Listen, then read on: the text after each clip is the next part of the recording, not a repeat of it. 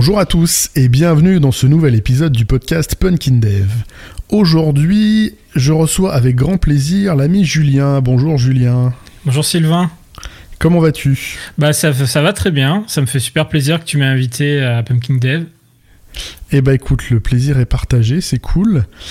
Euh, pour les gens qui ne te connaîtraient pas, est-ce que tu te présenterais pas en quelques instants, s'il te yes. Euh, donc euh, moi je suis coach technique. Donc le, mon métier c'est d'aider les gens à comment dire à embrasser une culture de développement logiciel, type par exemple le software craftsmanship, le domain driven design, ou bien la sécurité applicative. Donc je fais du coaching de développeurs. Je fais aussi du coaching en on va dire, plus accès stratégique euh, pour le management. Euh, et donc, je suis consultant dans une boîte qui s'appelle Shodo, qui est basée sur Paris et Nantes. Ok. Euh, dans cette optique, justement, de coaching technique, il y a quelques temps, tu avais fait des tweets qui parlaient de dette technique et c'est un sujet que j'aime bien. Euh, c'est un sujet qui peut être glissant. Il y a 10 000 définitions de ce qu'est la dette technique et de ce qu'elle n'est pas parfois. Et il y a pas mal de visions qui s'opposent et j'étais curieux d'avoir la tienne de vision justement. Comment toi tu définirais la dette technique? D'où tu partirais?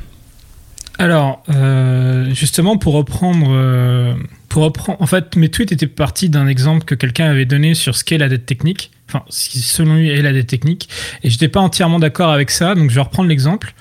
Euh, donc la citation, c'était la dette technique, c'est un peu quand comme quand tu veux préparer à dîner, mais qu'avant tu dois faire de la vaisselle de la veille. Euh, il y a une idée là, derrière ça où euh, tu as un peu procrastiné un truc que tu aurais dû faire avant, que tu euh, que, que t'es amené à faire après, alors que c'était peut-être pas le moment de le faire. c'est un petit peu l'idée qu'ont les gens généralement de la dette. pour moi, c'est pas exactement ça.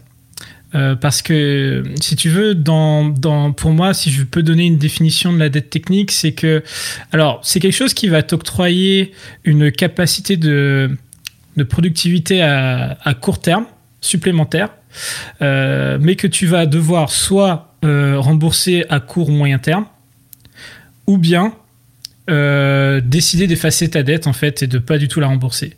Et je vais expliquer pourquoi il est important que ce ou là que tu, vas rembourser ou que tu décideras de pas rembourser est super important. Tu vois, typiquement en reprenant l'image de la vaisselle, euh, si par exemple tu t'amusais à, jamais faire ta vaisselle, au bout d'un moment tu vas avoir euh, la vaisselle qui va s'amonceler dans ton évier, euh, ça va commencer à puer, et à moins que tu décides de manger par terre, tu vas être amené à la faire ta vaisselle. la dette technique, c'est pas réellement ça parce que tu vois, je vais te donner un exemple, un exemple tech.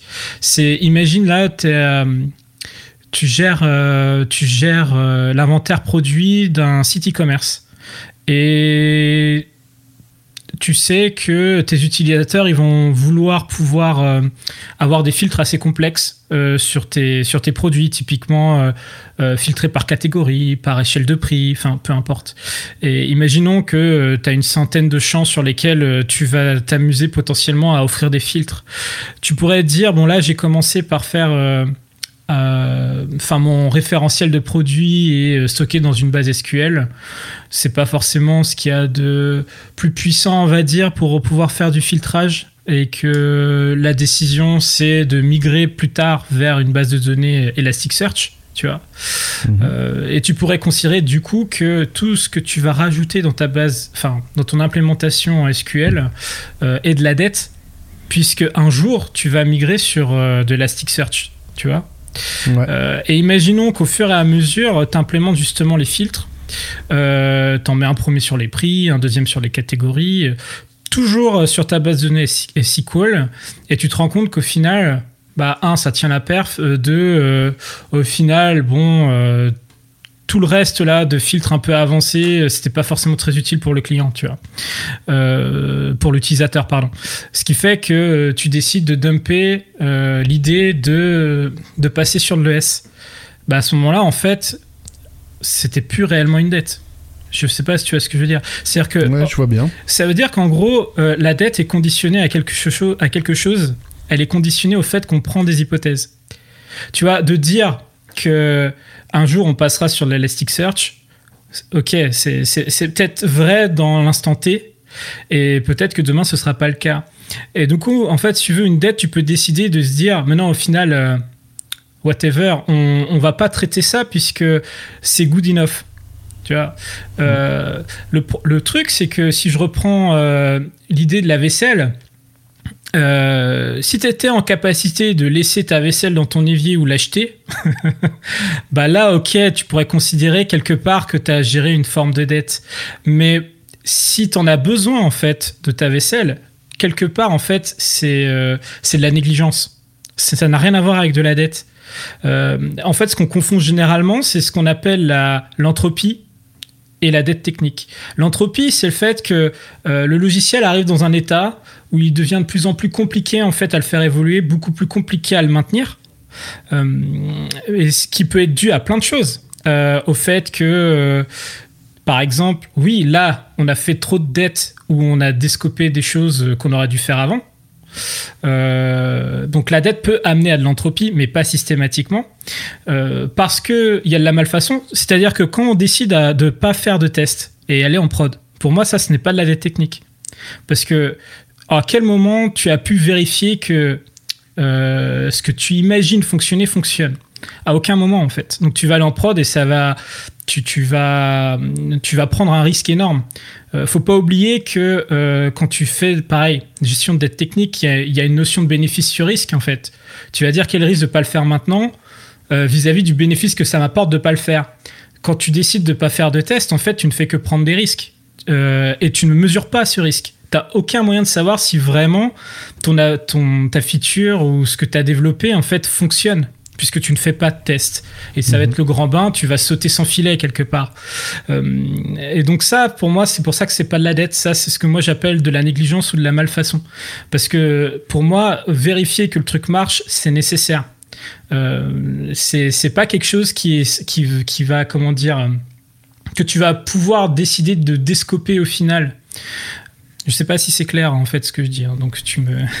Si, moi ça me paraît assez clair, ça résonne avec ce que euh, j'avais déjà entendu dans une conf d'Arnaud Lemaire où lui parlait de Rotten Software. Euh, quand on sabre la qualité, euh, on n'a pas contracté de la dette, on, a juste fait de la malfaçon. J'aime bien, du coup, as un terme, un terme français pour l'exprimer. J'aime bien ça, dire on fait pas de test, on fait pas de refacto, on fait pas de, on fait pas de pair programming, on fait pas de, on fait pas de review. Enfin, on n'a rien de tout ce qui pourrait s'approcher de la qualité logicielle. Non, c'est de la malfaçon, effectivement. C'est pas de la dette. C'est exactement ça.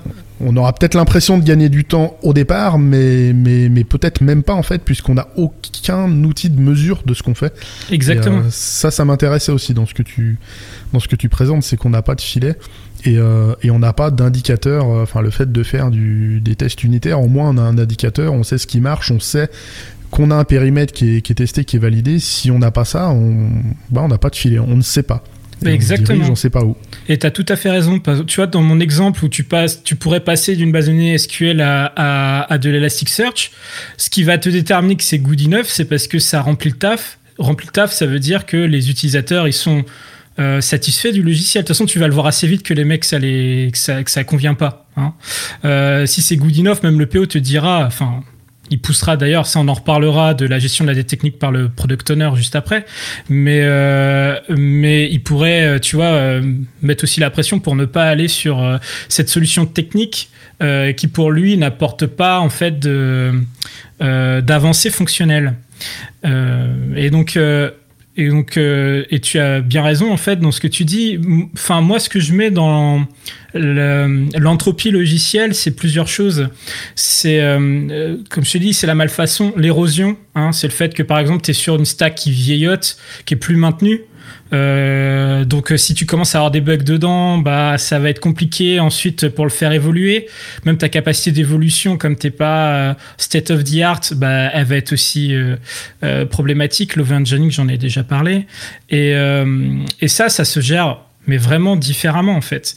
typiquement, il y a un pattern d'architecture logicielle qui gère à la fois la dette technique et l'entropie.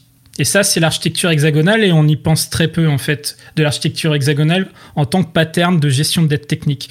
Pourquoi c'est un pattern de gestion de dette technique? Parce qu'il permet de remettre à plus tard des choix. Typiquement, tu vois, en architecture hexagonale, porte et adapteur, donc tu vas avoir un domaine qui va être agnostique de la technique, donc tu as le mhm. fonctionnel. Euh, je réexplique euh, juste euh, rapidement. Et tu vas mettre des adaptateurs qui sont eux techniques. Ce qui fait que tu vas pouvoir avoir un port qui va être agnostique de la technique, qui va te permettre de récupérer de la data dans une base de données, et qui est une interface généralement. Et derrière ça, tu vas pouvoir avoir autant d'implémentations que tu veux, donc une implémentation SQL, une implémentation Elasticsearch, ou bien même une in-memory. Et généralement, en architecture hexagonale, on commence à faire une première version avec une implémentation in-memory d'une base de données pour valider que le fonctionnel marche. Mais quand tu fais ça, tu sais que tu vas pas pouvoir vivre longtemps en fait euh, en prod avec une base de données in-memory. Du coup, qu'est-ce que tu as fait en faisant ça? Bah, tu as pris de la dette technique. Pourquoi? Parce que ton but c'était de valider au plus tôt la fonctionnalité et après tu sais qu'à court ou moyen terme, tu vas devoir en fait implémenter ce client de base de données. Et typiquement, euh, dans mon exemple aussi de tout à l'heure, si tu sais que euh, dans six mois tu vas passer à de l'ES, l'avantage de l'architecture hexagonale, c'est que c'est du plug and play. Donc, euh, enfin, entre guillemets, ce que je veux dire, c'est que tu enlèves ton adaptateur, enfin ton client SQL, à la place tu mets ton client Elasticsearch, le reste de ton application n'est pas impacté. Donc déjà, tu as cette gestion de la dette technique. Alors, elle n'est pas totale en architecture hexagonale parce que si tu en as dans le domaine, c'est un peu plus compliqué, mais en tout cas sur les abords du domaine, c'est, euh, on va dire, euh, by design. Elle gère aussi l'entropie. Euh, pourquoi? Enfin, d'une certaine manière, pas entièrement encore. C'est que comme dans l'architecture hexagonale appliquée au domaine driven design, tu vas pas mettre de couches techniques, enfin de framework dans ton domaine, bah tu limites l'entropie quelque part. Parce que généralement, une grosse problématique qui est liée à, dans notre métier à l'entropie et, va être potentiellement liés aux frameworks structurants qui sont vieillots, enfin qu'on met pas à jour ou qu'on doit mettre à jour, les montées de version qui sont cassantes. Enfin, il y a plein de choses en fait qui, qui font que et qui amènent un certain niveau de complexité. On sait bien que les frameworks en fait euh, euh, par l'abstraction en fait vont te permettre potentiellement d'aller plus vite, mais en termes de compréhension de ce qui se passe à l'intérieur, c'est pas tu sais pas trop ce qui se passe justement et le jour où ça pète, bah t'es un petit peu à poil quoi. Donc, euh, donc en fait, ça, il y a un gros risque d'entropie et on, le met aux abords en fait euh, du domaine. Et, euh, en fait, c'est pour ça que je trouve que l'architecture hexagonale, c'est vraiment un bon exemple où tu vas potentiellement voir vraiment la différence entre ces deux notions-là, la dette et, et l'entropie logicielle, quoi. C'est intéressant comme outillage. Je t'avouerai que moi, je fais depuis que je fais de l'hexagonal, je peux plus, euh, je peux plus faire autrement. Et sur chaque nouveau projet, en général, effectivement, je commence euh, mes implèmes de base de données. C'est une base in memory ou au pire euh, dans un fichier plat. Et, et, ça me permet de, bah, de voir les interactions que je vais avoir avec mon cœur de métier et bah, de choisir la bonne base de données. Est-ce que, est-ce qu'une base relationnelle, ça me va bien? Est-ce que du NoSQL, ça sera très bien? Est-ce qu'il faut autre chose? Et je trouve ça assez intéressant dans la bah, le gain pour la conception, effectivement, bah, je prends de la dette parce que j'ai créé un truc où je sais qu'a priori ça va être jeté. Donc, euh, alors à moins qu'il se passe un truc, euh, un truc fou. Euh, par contre, c'est aussi intéressant, c'est qu'effectivement, ça permet d'aller plus vite, quoi. Mettre en place un POC et se monter un serveur SQL, s'héberger le truc, ça c'est vite compliqué. Il y a des, enfin, il y a des contraintes d'écriture de, de, code qui sont quand même plus importantes. quand on parle souvent de, enfin, souvent ce qui revient avec la dette, c'est on prend de la dette pour pour être meilleur sur le time to market. Euh, donc ça peut, euh, mais euh, je pense qu'on va juste valider des hypothèses là-dedans et, ensuite on verra. Enfin, c'est pas des choses qui doivent, qui à mon sens doivent partir en prod. Mais après, ça dépend du, ça dépend du contexte. Mais on s'éloigne un petit peu de la, de la notion de dette.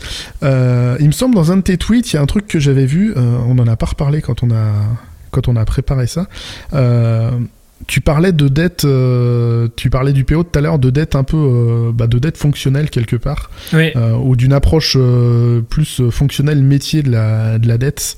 T'avais quoi derrière la tête avec ça? Bah en fait, si tu veux, t'as, en fait, t'as plusieurs types de dettes. Déjà, t'as la dette fonctionnelle.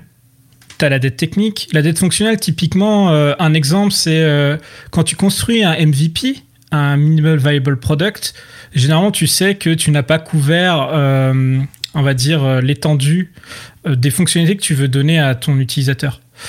donc, quelque part, ta première version, elle est, elle est teintée de dette fonctionnelle. Que la dette fonctionnelle elle soit gérée par le PO, c'est très bien. Par contre, la dette technique, tu vois, c'est quelque chose qu'il ne faut pas déléguer au product owner, en, tout cas en dehors des développeurs. Parce que, en gros, euh, tu es en train de donner la responsabilité à quelqu'un qui n'est pas technique de gérer des, considérations qui le sont.